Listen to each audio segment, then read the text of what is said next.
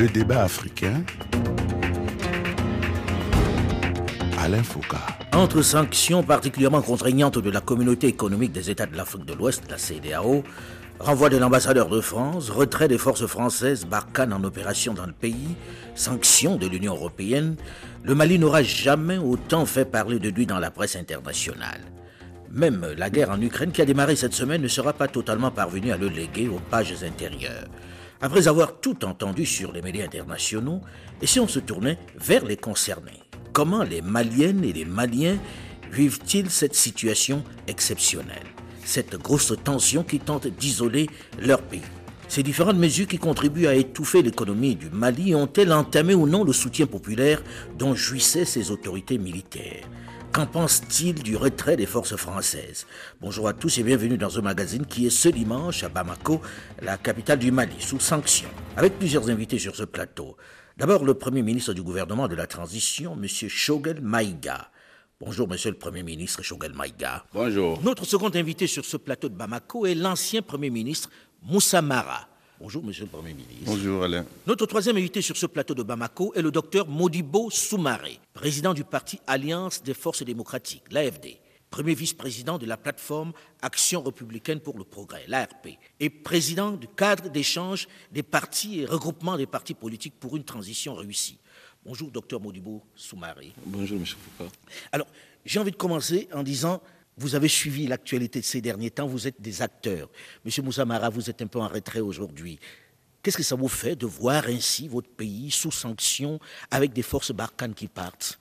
Euh, D'abord, le pays sous sanction, c'est regrettable, puisque les Maliens souffrent et les Maliens sont les premiers à souffrir. Je pense qu'aucun Malien aujourd'hui ne peut décemment s'accommoder de cette situation. Mais est-ce que c'est des sanctions méritées? Ah, c'est une très bonne question. Le Premier ministre pourra sans doute euh, davantage développer dessus. Je pense qu'on aurait dû les éviter. Aujourd'hui, nous faisons face à cette situation qui est regrettable. Il faut vraiment le regretter. Et pour moi, le plus important, c'est de tout faire pour en sortir le plus rapidement possible. Monsieur Soumaré, comment vous vivez ça, vous? Très difficilement. je vous remercie. Il est évident que les Maliens ne comprennent pas. Et moi, j'ai la chance d'être médecin, d'échanger avec euh, le plus riche et avec le plus pauvre. Et les gens ne comprennent pas qu'on fasse 40 jours sans pouvoir trouver des voies de solutions et pour la levée de ces sanctions. La faute à qui? Et Le Premier ministre Amara a dit qu'on aurait dû éviter. Moi, je vais dire qu'on aurait pu éviter. On aurait pu éviter parce que nous sommes dans un club et nous sommes membres fondateurs de ces clubs et ces clubs a des règles. Et j'ai l'habitude de le dire, on ne peut pas aller à la Coupe d'Afrique des Nations de football et vouloir jouer avec les mains. Et Vous avez le sentiment que le Mali a joué avec les mains C'est sa faute C'est clair qu'il y a eu des précédents. Donc c'est important aujourd'hui qu'on puisse regarder les choses en face et dire, alors, est-ce qu'on a tout fait pour mériter la non-sanction? Je pense que non. Et aujourd'hui, Soyez un peu clair. Vous avez le sentiment que ces sanctions sont finalement méritées? Non. Et je, dis clairement qu'on aurait pu éviter ces hmm. sanctions. En faisant Parce que nous avons tous les dispositifs. On avait eu le temps nécessaire d'évaluer l'impossibilité peut-être d'organiser les élections.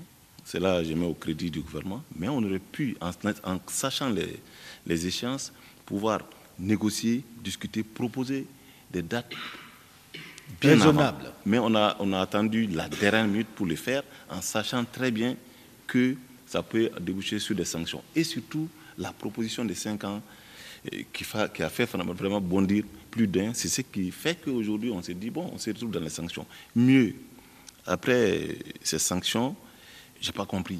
Je crois que la majorité des Maliens ne comprennent pas qu'on fasse 40 jours encore, sinon plus, sans pouvoir trouver les voies et moyens pour, pour renégocier, pour renégocier rapidement la CDAO. Alors, Monsieur le Premier ministre, que répondez-vous à ça? En réalité, ces sanctions, de toute façon, étaient préméditées. Nous ne les aurions pas évitées parce que nous n'avons pas la même lecture que la CDAO, en tout cas jusqu'à aujourd'hui, du sens et du contenu de la transition. Deuxièmement, vous savez, dans toute négociation, il y a des discussions de coulisses. Je peux vous dire, solennellement et officiellement que le gouvernement du Mali, très tôt, a dit à la CDAO que pour une fois, on veut faire un exercice, une sorte de catharsis, c'est d'écouter les Maliens sur la transition. Excusez-moi de vous interrompre, Monsieur le Premier ministre. Comme le temps est court, on a besoin d'aller le plus loin possible. Aujourd'hui, vous dites, nous avons vu les autorités de la CDAO, on leur a dit, nous avons besoin de temps pour faire parler les Maliens. Mais vous savez très bien que la plupart des, gens qui arrivent aux affaires disent à peu près la même chose, que donnez-nous le temps pour que nous organisions tout. Sauf que nous, nous avons donné des délais. Nous avons en une première étape prévu de tenir les assises en août-septembre. À cause euh, d'une certaine crispation de la situation politique, le président a instruit au gouvernement de chercher de façon obstinée l'inclusivité. Ça nous a fait perdre trois mois en réalité. Pour les assises nationales Pour les assises nationales. Hmm.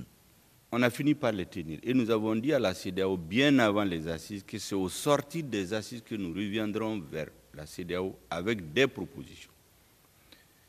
À la dernière minute, voici ce qui été convenu entre la CDAO et nous. Mais officiellement, ce n'était pas ça. Hein. Officiellement, la CDAO dit nous, on attend vos propositions. et vous, les avez amenées au dernier moment. Ce que je vous dis là est officiel, ça ne peut pas être démenti.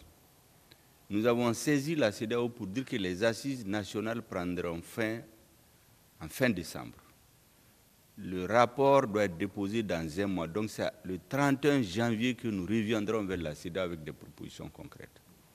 Sauf qu'entre-temps, le médiateur de la CDAO a passé à Bamako. Le président en exercice de la CDAO a fait une visite ici, je crois bien que c'était en novembre. Le président euh, du Ghana. Akufo-Addo. Mm-hmm. Et à la fin, au lieu du 31 janvier, date limite à laquelle nous devions aller vers la CEDA avec des propositions, il nous a été demandé officiellement et de façon informelle donner un calendrier avant le 31 décembre pour rassurer les chefs d'État, pour qu'ils n'aient pas l'impression que vous défiez leur autorité. Mhm. Et c'est pour cela qu'au sortir des assises, la seule chose que nous n'avons pas acceptée, c'est de donner un délai en dehors avant les assises. Et quand on est sorti des assises, le 30, Immédiatement de la salle de réunion, nous sommes réunis dans le bureau du président. La nuit, nous avons fini. Le 31, effectivement, le document a été remis au président Négassi. Alors, on a donné un document. On ne va pas revenir sur toute l'historique parce que l'émission dure très peu de temps. Vous donnez un document qui demande 5 ans, a posteriori. Est-ce que vous ne pensez pas que ça faisait beaucoup et que ça pouvait être vécu comme mais du mépris pour les chefs d'État? Non, en réalité, ils étaient dans l'arithmétique politique. Nous, nous étions dans la gestion politique des problèmes du Mali l'ensemble des Maliens, l'écrasante majorité des Maliens, a fait un débat, a dit, pour régler les problèmes du Mali, sur lesquels je reviendrai, qui ne ramènerait pas la transition uniquement à une élection, au caractère électoral ou électoral, il y a des questions de fond qu'il faut résoudre. Les Maliens ont dit qu'il faut entre 6 mois et 10 ans. mais la, mais la majorité a dit 5 ans. Non, mais ce n'est pas 50 ans, c'est très clair, 5 ans. Donc le gouvernement dit comme la CEDAW veut avoir un calendrier avant le 31, on leur remet le calendrier, on reste disponible pour des discussions. Pour discuter. Donc 5 ans, c'était, c'était un peu euh, c'est, une proposition qui devait être négociée. Issue des assises. Mmh, mmh. Alors, quand vous entendez ça, M. Moussamara, on ne va pas euh, passer toute l'émission à cela. Vous vous dites toujours, on aurait pu éviter, vous vous dites, la responsabilité est celle de qui aujourd'hui? Bon, je voulais peut-être euh, rectifier ce que le Premier ministre a dit tout à l'heure, parce que les assises les conclusions officielles qui nous ont été transmises, c'est entre 6 mois et 5 ans.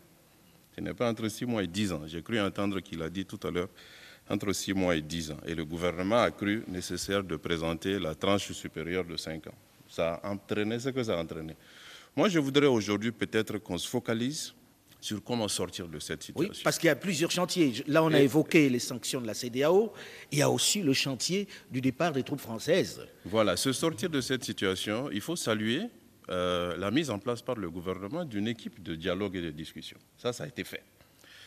Euh, j'ai cru comprendre que la CEDAO aussi a montré des bonnes disponibilités pour discuter.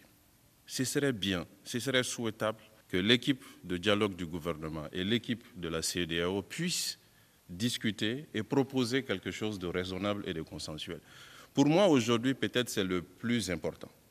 Et je pense aussi, et là le gouvernement a raison, la transition ne peut pas être seulement organiser des élections.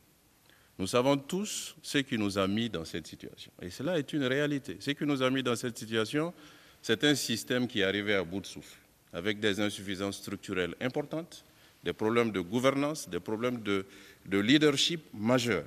Donc nous devons faire des réformes. La question essentielle, c'est quelles réformes, dans quel temps? Et moi, je fais confiance, encore une fois, aux discussions entre le gouvernement d'un côté et la CEDEAO pour nous sortir de cette situation. Docteur Zoumaré et Je pense qu'il faut quand même regarder les choses en face. La charte de la transition est pratiquement le seul texte en plus de la constitution de notre pays sur lequel il y a consensus. Au cadre, nous avons été très clairs. La charte, le cadre de concertation le, concert, le, cadre de concertation des partis, des partis pour une transition réussie, qu'on a transformé à la, euh, pour des calculs peut-être en opposition. Nous ne sommes pas une opposition. On a dit, respectons la charte, mais la charte, dès sa mise en place, a été violée. Et ce sont des membres euh, qui semblaient être quand même euh, au, à un certain niveau qui ont, qui ont dénoncé. Nous avons dit, allons, avançons. Quand les, les assises sont arrivées, nous avons dit de déconnecter les assises de la durée de la transition, parce que nous avons compris que cet exercice était juste pour se donner un blanc-seing et se donner un temps maximum. Pour vous, il n'y avait pas besoin d'un cadre de concertation On n'avait pas, pas, besoin de faire des assises. Oui, mais là, à l'instant, on écoute tout le monde et beaucoup de Maliens dire il faut peut-être remettre les compteurs à zéro, avoir de nouvelles règles pour repartir, parce qu'on ne peut pas voter tous les deux ans avec des putschs qui suivent. Oui, et cela est clair. Maintenant, moi, je pense qu'il faut qu'on se comprenne. Si on veut changer les choses, on fait un programme de société, on présente aux Maliens. Les Maliens, aujourd'hui, sont suffisamment intelligents vont voter pour ce programme. En ce moment, dans ce programme, on met, on va pour euh, une armée qui peut assurer la sécurité du pays, on va pour la rupture avec tout partenaire qui n'est pas d'accord avec nous, on le met dans le programme. À ce moment, les Maliens votent pour ça et on sait vers où on va. Mais dès lors que nous sommes dans une transition, et qu'une transition est censée rassembler toutes les forces politiques, et le Premier ministre vient de le dire tout de suite, c'était la tranche d'âge là. Mais il était avec nous quand il disait que pas un jour de plus. Qu'est-ce qui a changé entre-temps? Qu'est-ce qui a changé entre-temps? Donc nous, aujourd'hui, il faut que les choses soient claires. On doit travailler à organiser des élections, mais pas à tous les prix. D'ailleurs, par quoi on commence? Rapidement, par quoi on commence? On commence par des assises qui remettent les compteurs à zéro, qui remettent un cadre on fait plus viable. Une discussion intelligente en proposant déjà un délai, on aura sauté un verrou quand on propose un délai raisonnable, acceptable et réaliste, on va trouver déjà les autres questions qui fâchent, on va, on va trouver la Alors, solution. On revient un peu sur, euh, sur l'histoire, on ne va pas faire que l'histoire, mais j'ai envie, avant qu'on commence à penser aux solutions de sortie de crise, parce que on peut dire ce qu'on veut dans toutes les langues, on est dans une situation de crise ici. Euh, pour arriver dans ce pays, déjà, il faut faire des gymnastiques extraordinaires. Est-ce que c'était nécessaire à ce moment précis, Monsieur le Premier ministre, de dire à l'armée française de s'en aller Avant ça, je précise, les assises, les débats des assises ont conclu en majorité à aller entre 0, entre 6 mois et 5 ans. Mais il y a une partie des débats qui demandait 10 ans. Mais la majorité, c'était 5 ans. C'est les 5 ans que nous avons Monsieur soumis à la... on va pas pour revenir discuter. dessus parce que comme Donc, on n'a pas le euh, temps. ouais, je comprends. C'est pour tout juste dire que ce n'était pas de la provocation, c'était une invite à des discussions. Les sanctions ont été prises en vérité avec un objectif qui n'est pas annoncé. C'était pour déstabiliser les institutions de la transition. C'était très clair. Quand vous dites ça, c'était pour, en gros, c'était pour vous faire tomber. C'était pour faire tomber, c'était très clair. Et- Qui Ça a été dit, certains l'ont dit ici, on l'a entendu dans beaucoup. Dans une semaine, ils ne pourront pas tenir. Ils vont tomber. Et pour cela, on a violé les règles de la CDAO, on a violé les règles de l'UOMA, on a violé les règles de l'ONU. Comment vous pouvez construire un état de droit en violant les règles? Parce qu'ils avaient misé sur le fait que le régime allait tomber. Et en ce moment, la fin justifiant les moyens, ceux qui viendront feront ce qu'ils veulent. Ça, ça n'a pas marché. Le peuple malien a dit non. Maintenant, nous avons dit qu'on est ouvert. Et nous leur avons fait le reproche quel besoin il y avait de faire une campagne de diabolisation contre le gouvernement quand le président dit que la porte est ouverte? Heureusement que maintenant, le régime n'est pas tombé et il ne tombera Mais pour pas combien de temps? Combien de Il temps ne vous pouvez tenir comme ça? pas parce que le peuple malien a montré qu'il est derrière ce pouvoir-là. Donc maintenant que chacun a compris que la stratégie de fait accompli les injonctions, les menaces, les sanctions ne résolvent pas les problèmes parce que nous ne sommes pas les seuls à en souffrir. Tout le monde est venu à la raison. Et je dois vous annoncer, la bonne nouvelle, c'est que l'Union africaine a intervenu, l'Algérie a intervenu. Je remercie au passage la Guinée, la Mauritanie et, l'Algérie. Aujourd'hui, après les interventions de l'Union africaine et l'Algérie, un cadre s'est créé, un cadre politique de haut niveau pour des discussions politiques, un cadre technique qui vont être qui, ont commencé déjà le travail. Et dans la semaine, nous recevons une délégation de, la CDAO. Nous pensons que très rapidement, nous allons sortir de ça parce que maintenant, chacun a compris ses limites. Est-ce qu'il était besoin, Monsieur le Premier ministre, à ce moment précis, de demander à l'armée française de s'en aller? L'armée française, en réalité, nous ne l'avons pas demandé de s'en aller. C'est l'armée française qui a dit qu'elle va partir. Le 3 juin. Sur, demande constante Non, non, non. Hmm? C'est le 3 juin. Parce qu'il faut rétablir les choses telles qu'elles sont. C'est après la rectification de la transition que le gouvernement français félicitait en disant que ce gouvernement aurait fait en trois mois plus que ce que l'ancien gouvernement qu'il soutenait à bout de bras jusqu'à la chute ont fait en sept ans. Il a, suffi mhm. il a suffi que ce gouvernement change pour que le 3 juin, la France annonce qu'unilatéralement, on apprend par les médias qu'ils ont décidé d'arrêter les opérations militaires. Le 7, ils reviennent là-dessus. Vous avez un accord de défense avec nous. Comment vous pouvez sortir de cet accord sans aviser? C'est ce que j'ai appelé abandon en plein vol.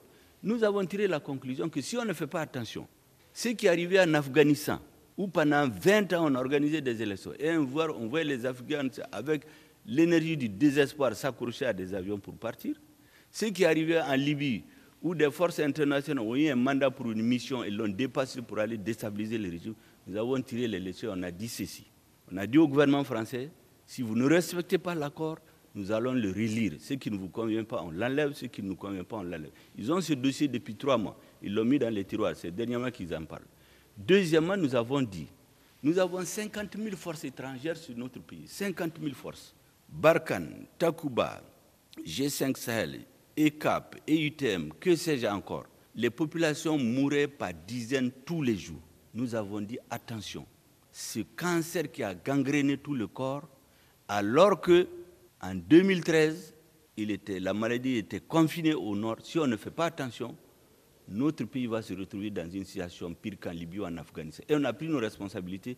Nous avons dit qu'il y a un docteur qui s'appelle France, communauté internationale, qui a prescrit au malade Mali une prescription qu'il a prévu que ça le soigne en deux semaines, la maladie allait d'une partie du corps à gangréner les 80% du corps. Si on ne fait pas attention, on va être responsable de ça. nous, avons décidé, nous avons décidé de prendre nos responsabilités et de diversifier notre partenariat pour défendre les Maliens. C'est comme ça que les Russes arrivent? Non, les Russes, on est en relation avec les Russes depuis 60 ans. le gouvernement russe ou bien Wagner? Nous, nous ne connaissons pas de Wagner. Ça, c'est la terminologie des responsables politiques français. Nous sommes dans des relations d'État à État avec l'État russe. Alors aujourd'hui, le gouvernement... Et c'est des instructeurs russes qui sont sur notre territoire, on les a vus quand on a acheté du matériel avec eux. On ne le cache pas. Vous avez acheté ce matériel ou bien il vous a été donné par les Nous l'avons acheté mieux, je vais vous dire. L'ancien gouvernement que les autorités françaises tenaient à bout de bras jusqu'à la chute avait détourné plus de 20% des ressources dédiées à l'armée. On a sorti l'argent du budget pour acheter six hélicoptères de combat. L'argent des quatre hélicoptères a été détourné. À la date d'aujourd'hui, mais les Français savent où c'est. Qui a détourné où c'est Ils ont acheté deux vieux hélicoptères qui ont travaillé deux mois. Justement, avec le même montant, avec le montant des deux hélicoptères, un peu plus vieux, nous avons acheté quatre hélicoptères de dernière génération. On va parler justement. Ça montre que nous avons eu raison de changer le fusil d'épaule. On va en parler justement. Nous arrivons au terme de la première partie de ce magazine. Nous parlerons évidemment d'avenir, de prospective dans la seconde partie. Rendez-vous donc juste après une nouvelle édition du journal sur Radio France Internationale. À très vite.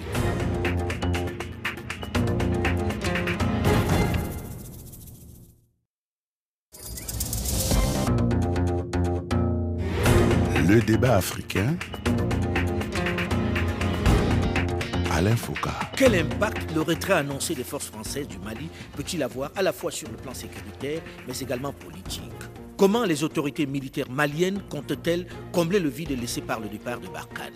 Devant tout ce battage qui alimente les médias internationaux, comment les Maliens vivent-ils les nombreuses sanctions qui frappent leur pays? Combien de temps peuvent-ils tenir face à ces sanctions particulièrement contraignantes pour leur économie? Bonjour et bienvenue à tous ceux qui nous rejoignent seulement maintenant dans la seconde partie du débat africain qui est aujourd'hui à Bamako, la capitale malienne. Avec sur ce plateau plusieurs invités prestigieux. D'abord le Premier ministre, chef du gouvernement de la transition, M. Shogel Maïga. Notre second invité sur ce plateau de Bamako est l'ancien Premier ministre Moussa Mara. Troisième invité de ce plateau, le docteur Modibo Soumaré, président du parti Alliance des forces démocratiques AFD, premier vice-président de la plateforme Action républicaine pour le progrès, l'ARP. Il est également président du cadre d'échange des partis et regroupement des partis politiques pour une transition réunie. Voilà pour notre plateau. Alors nous avons terminé la première partie de ce magazine en évoquant les raisons du départ des forces françaises. Vous êtes inquiet, docteur Soumaré, parce qu'on entend dire que maintenant il va y avoir un vide dans la partie où ils étaient. Je suis très inquiet parce que j'estime que c'est un saut dans l'inconnu. Et je pense que dans un pays, soi-disant, même si nous sommes dans une transition démocratique, qu'à un certain niveau, quand il y a des décisions aussi importantes qui sont prises, on doit dialoguer avec l'ensemble des acteurs. Ça ne vous a pas échappé qu'en France, quand il y a des décisions qui sont prises, le président de la République appelle jusqu'à l'extrême droite pour leur donner certaines informations, échanger avec eux. Nous, on apprend sur les réseaux sociaux. Cela n'est pas normal. Donc, à partir de là, si les Français partaient, si l'Union européenne partait, et si les Américains aussi suivaient, qu'est-ce qu'on va faire? C'est évident pour nous les forces qui doivent défendre en premier notre pays, ce sont les forces maliennes. Vous savez très bien que les Russes ont fait presque 20 ans en Afghanistan, après sont partis. Ensuite, les Américains sont venus, sont partis. Donc, on ne peut compter véritablement que sur nos propres forces. À ce moment, on s'organise, mais en ne faisant pas la guerre à tout le monde, en ne chassant pas tout le monde. regardez, quand la France dit, bon, nous allons faire un retrait sur 4 à 6 mois, le même jour, on dit, bon, c'est maintenant, c'est sans délai. Ce les forces françaises, ce n'est pas l'ambassadeur français. Donc, il faut qu'on fasse à la réalité et aussi penser à ces jeunes. Aujourd'hui, qu'on dit, bon, préparez-vous, vous allez monter en puissance, l'armée monter en puissance, on ne peut pas faire la guerre sur les réseaux sociaux. je rappelle que Wagner, ce n'est pas nous qui l'avons amené, ce n'est pas nous qui avons dit. C'est sorti des soutiens, justement, en tout cas ceux qui se disent soutien du gouvernement, sur la place de l'indépendance, qui, qui, ne s'en sont pas cachés, qu'ils ont dit Wagner va venir, qu'ils ont dit. Et le président russe a dit. Le président russe a dit. le, président, le président russe a dit que l'État russe, l'armée russe n'est pas là, c'est des sociétés privées. Oui, mais dans le même temps, vous avez le Premier ministre du gouvernement qui vous dit nous avons affaire aux Russes. À ce moment, il faut un démenti du gouvernement russe des propos du président Poutine. Monsieur oui, pour moi, la question essentielle n'est pas Wagner ou pas Wagner, ou France ou pas France. La question essentielle, c'est Mali et l'armée malienne. il ne faut pas se lamenter de l'eau versée. La France est partie, elle est partie, en tout cas militairement. C'était votre souhait à vous? Ce n'était pas personnellement mon souhait, immédiatement. Mais à terme, c'était clairement mon souhait. Je pensais et je pense qu'on aurait pu peut-être mieux organiser, mais c'est fait, c'est fait. On ne reviendra pas dessus. Qu'est-ce que nous devons faire à partir d'aujourd'hui? Pour que notre armée, dont on voit les signes de, regain d'énergie sur le terrain, moi je parcours le pays régulièrement, je l'ai vu moi-même de mes yeux, Qu'est-ce que nous devons faire pour que, cette armée gagne du terrain aujourd'hui? L'armée gagne du terrain. L'armée, il y a un, regain d'énergie, il y a un regain d'optimisme. Les soldats sont, sont, vraiment dans, plus volontaires. Voilà, ils sont plus volontaires, ils sont plus enthousiastes. Je l'ai vu de mes yeux sur le terrain. Comment il faut faire pour que cela soit continu, durable, et que d'ici quelques mois, que l'armée malienne puisse sécuriser le territoire national. Parce que c'est ça le plus important. Ce n'est ni la France, ni les États-Unis, ni la Russie qui doivent nous aider à sécuriser notre territoire, c'est nous-mêmes. Ce que je dois simplement dire au gouvernement, c'est d'essayer d'être plus inclusif, de ne pas marginaliser des acteurs de la classe politique, de rassembler. Le maître mot de la transition, c'est l'inclusivité. Dans les faits, il y a encore des efforts à faire. Le Premier ministre est là, il y a une partie importante de la classe politique qui demande à accompagner. Il faut les associer, il faut les écouter, il faut discuter avec eux dans cette période sensible de notre histoire pour que nous soyons tous derrière nos autorités et notre armée, nos forces de sécurité, vers la sécurisation, vers la libération du territoire et vers la création de conditions nécessaires à l'essor du pays. Monsieur le Premier ministre, il y a deux choses qui viennent d'être dites. C'est d'un, il y a de l'inquiétude, de l'inquiétude après le départ des Français, et en plus vous en remettez une couche en disant il faut partir tout de suite. Est-ce qu'on doit craindre un certain vide à un certain moment donné? Et qu'est-ce qui fait que des forces maliennes qui avaient du mal sur le terrain puissent aujourd'hui suppléer, prendre les devants pour sécuriser le pays? Vous savez, ce sont les mêmes militaires, c'est le même peuple, c'est le leadership qui a changé. Nous avons aujourd'hui à la tête du pays une direction politique qui a fait des choix, qui les assume et qui a contaminé le peuple malien dans sa majorité par ce regain d'optimisme et de patriotisme. Contrairement au virus du pétainisme qu'on avait inoculé aux Maliens, on dit qu'on ne peut rien faire sans la France. La France est venue ici à notre demande, c'est ce qu'ils disent. Oui. Ils rappellent que, s'il n'était pas arrivé en 2013, mais le Mali n'existerait peut-être pas. Les malheurs du Mali, c'est venu de ceux qui ont détruit la Libye, mais ce n'est pas ça le sujet. Ce qui est le sujet aujourd'hui, c'est qu'elle est venue à la demande du gouvernement malien.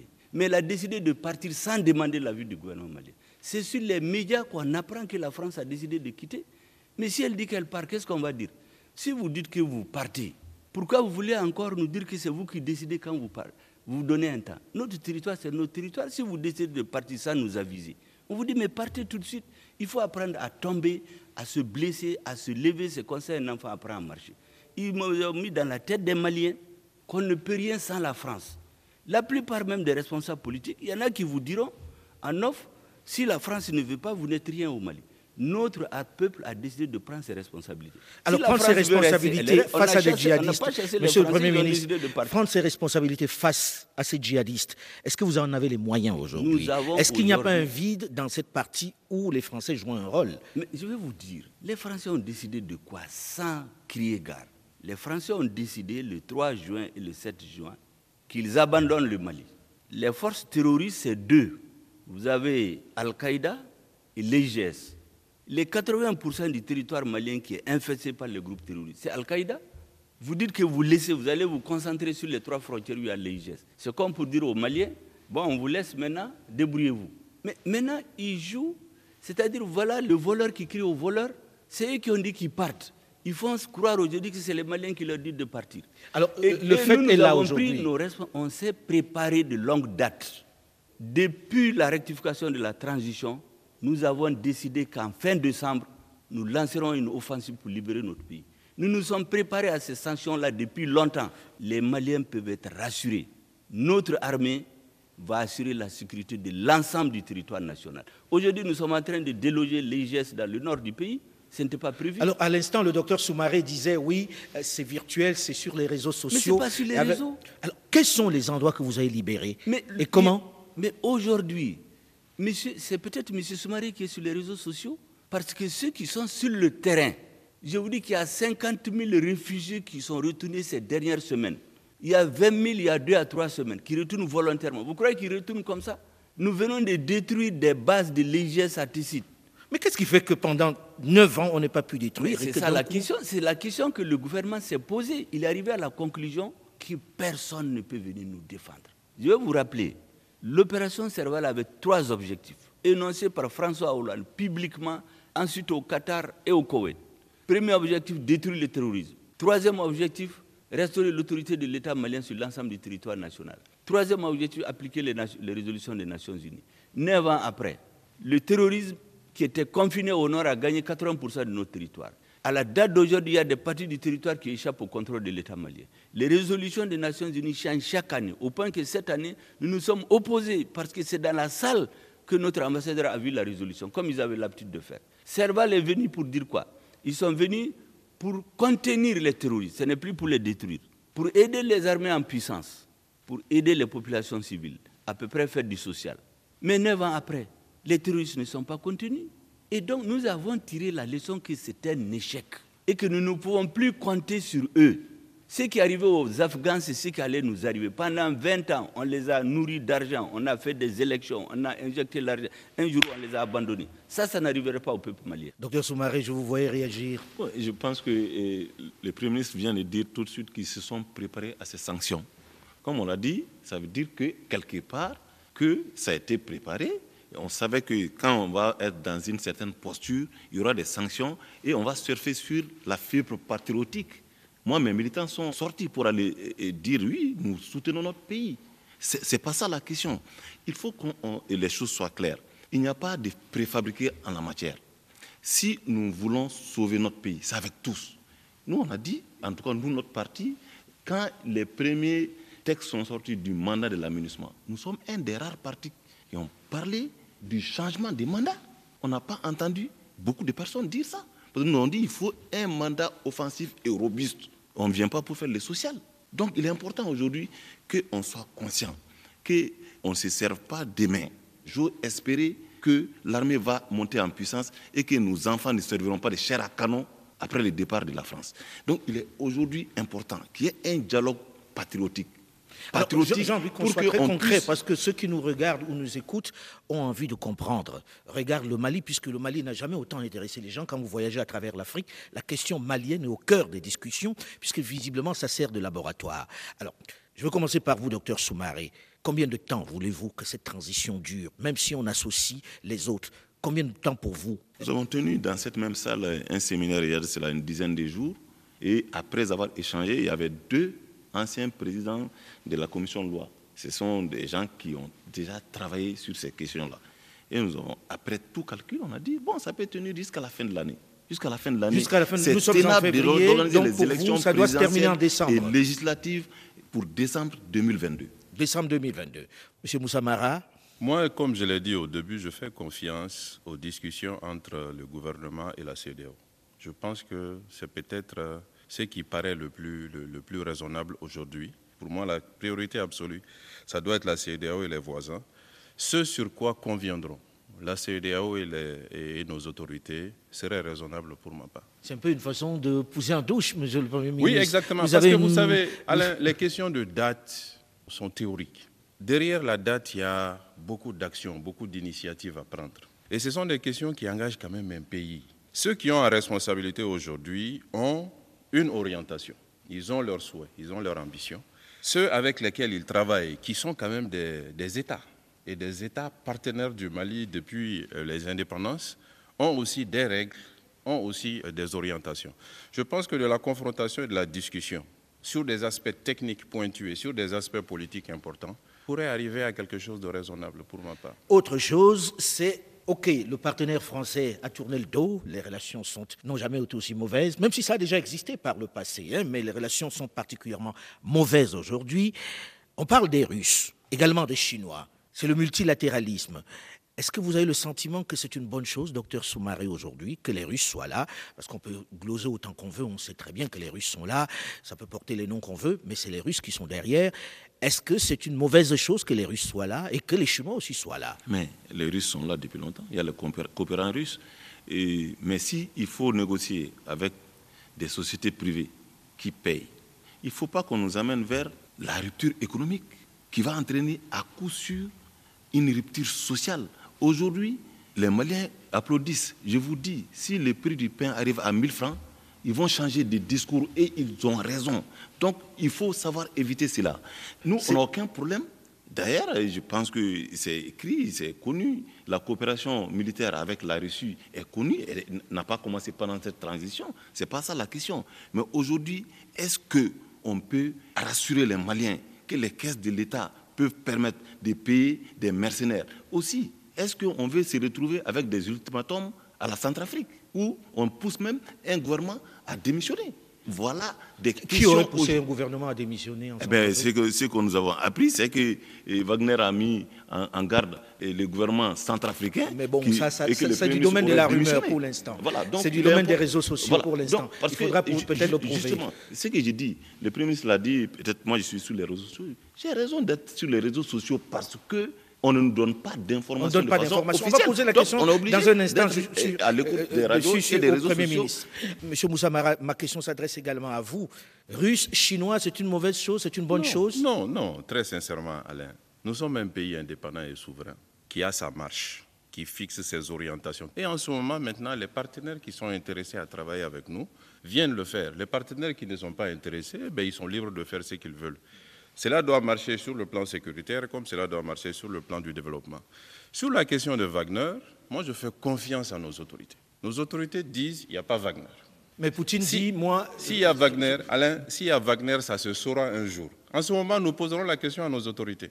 Ce qu'il faut peut-être demander à notre gouvernement, c'est de davantage communiquer.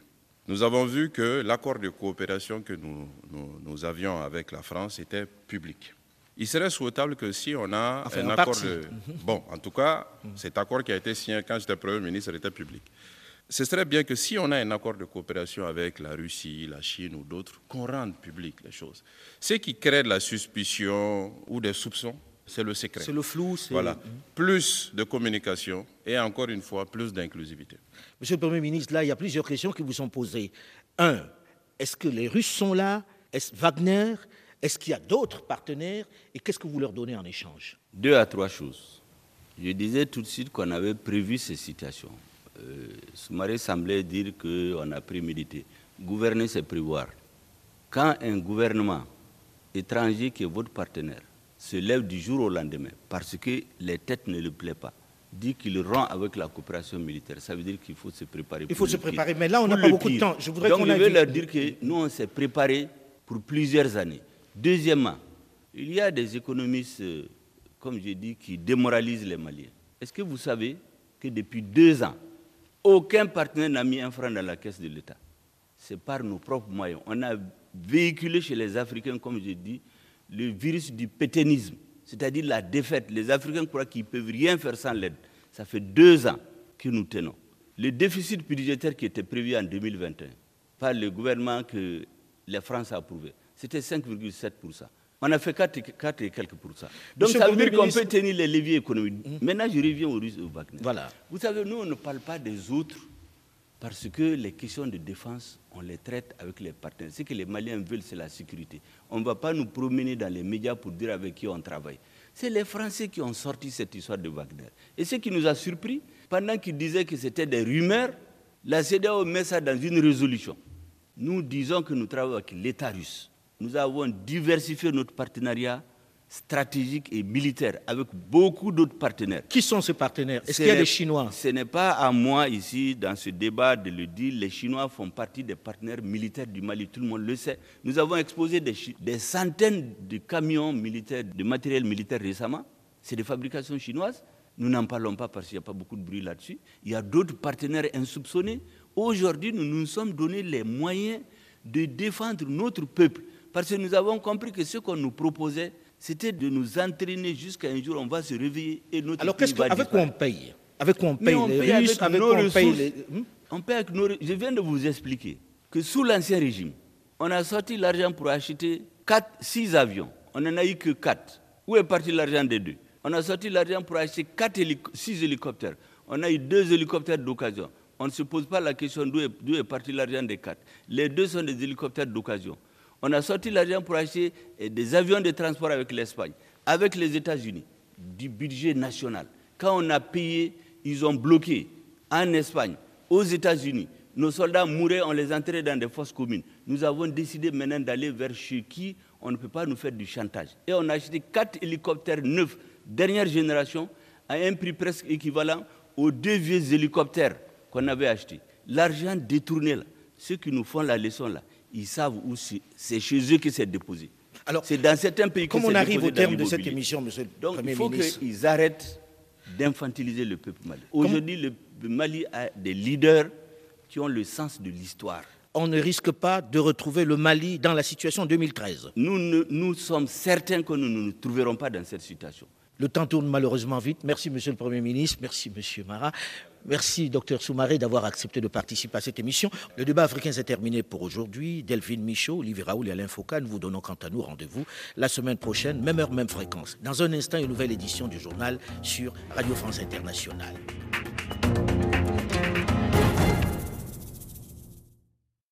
Le coq chante